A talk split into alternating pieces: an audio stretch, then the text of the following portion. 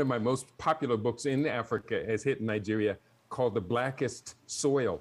Africa can feed the world. Love to have you have that book. But I want to explain just a bit scientific futurism.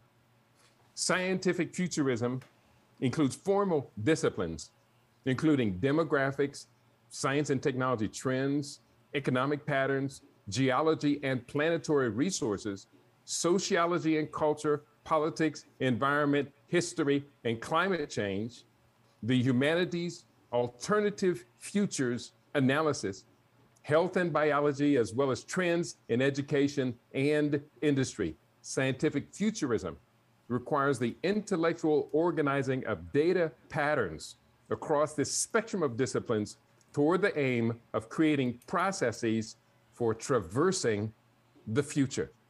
So, first of all, Brother Makakuvu, I want to thank you for the historical perspective. It's always good, as Malcolm X reminded us of all of our uh, studies, history is most qualified to reward our research.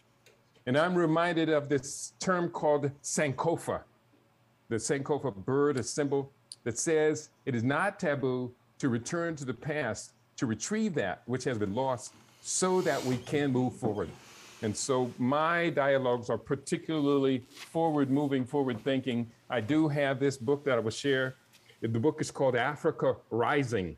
Dawn is breaking over Africa. And this book is not a large book, but this book is not only full of data and hope, but it also gives a specific set of strategic investments and engagement that we from the diaspora can make to be the determinants and the competitors for the mother continent's integration into the world is what I am calling the greatest uh, empire that the world has ever known to be inaugurated 2051 called the African Continental Federation.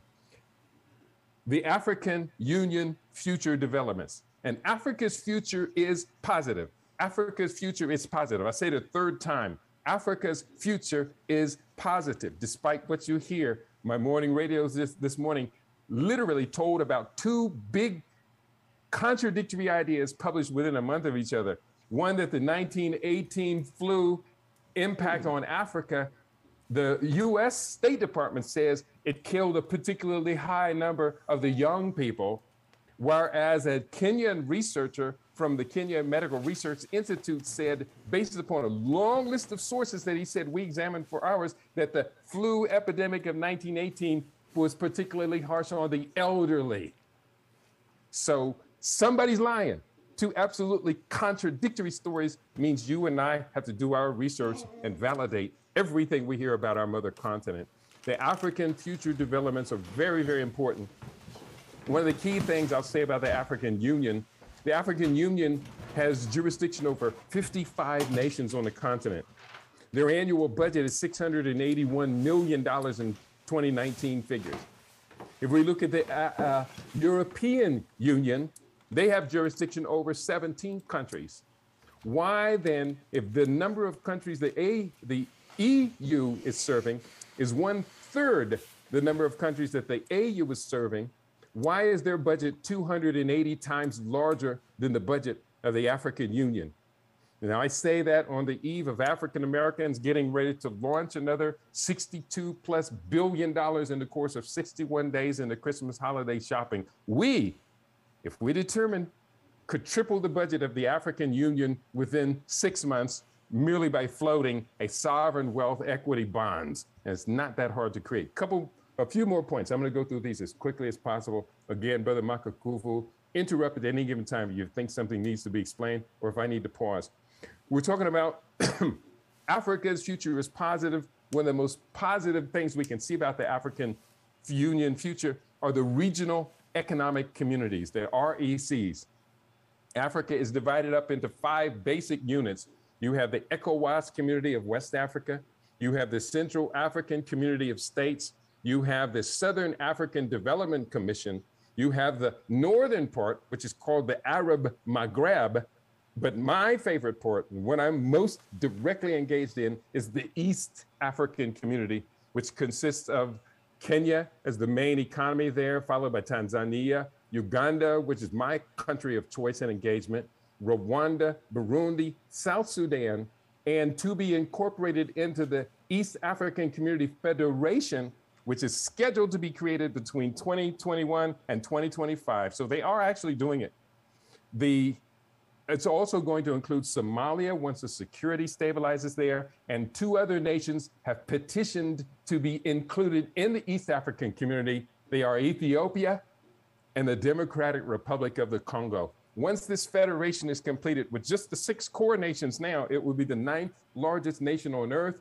But if you include Ethiopia and the Democratic Republic of the Congo, it will probably come in as about the fourth largest nation on earth. And that then the party starts. We need to talk about moving ourselves here in the diaspora to our participation on the continent. They have had in place for about 20 years the African Growth and Opportunities Act. Unfortunately, the main beneficiaries of AGOA have been the US petrochemical companies. But that was not to preclude any of us from participating in this free trade agreement or lower no tariff agreement with, I believe, some 28 different African nations. But all of that has changed now because as of January 2021 was the inauguration of the African Continental Free Trade Agreement That's or right. Free Trade Area, AFCFTA. That's the biggest game changer of all. Why? Because the AFCFTA is the largest free trade agreement on the planet. Right. And that is a not only is a great dynamic, and it's it's a lot of details. They got to put all this in place. They have just launched the East African visa. So now when I apply for my visa to go back home to Uganda in November, I will be able to travel without having to get another visa to Rwanda, Kenya, Tanzania, South Sudan, as well as uh, Burundi. And I'm excited about that. So going forward, we have got to ask the question how do we from the diaspora directly engage, benefit from, and contribute to the AFCFTA, this Continental Free Trade Agreement that's already been ratified by over 26 African countries, and many of the others are due to ratify it as well. Let me stop you there, my brother. Let me stop yes. you there. My, uh, the production host has a class to teach. He's a he's a martial artist with Guerrero de Luz uh, in Brazil, and our productions come out of Brazil. So Ahmad, uh, we're going to end the program, but we're not going to end the discussion. Meaning that once we come out, he's gonna he's going to put the production flyer on the screen, close out with the music, uh, and stop the, the production recording, and then we can continue the discussion. And I'm going to record the the back discussion as well. Amar, bring up the fly. We close out.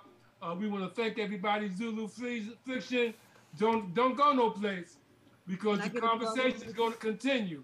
Okay, I'm not going anywhere. Can right I get a plug in really quick?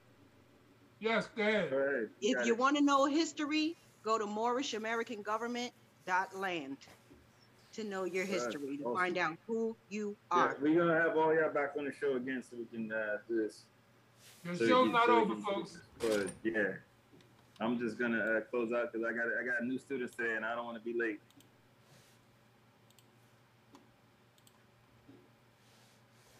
you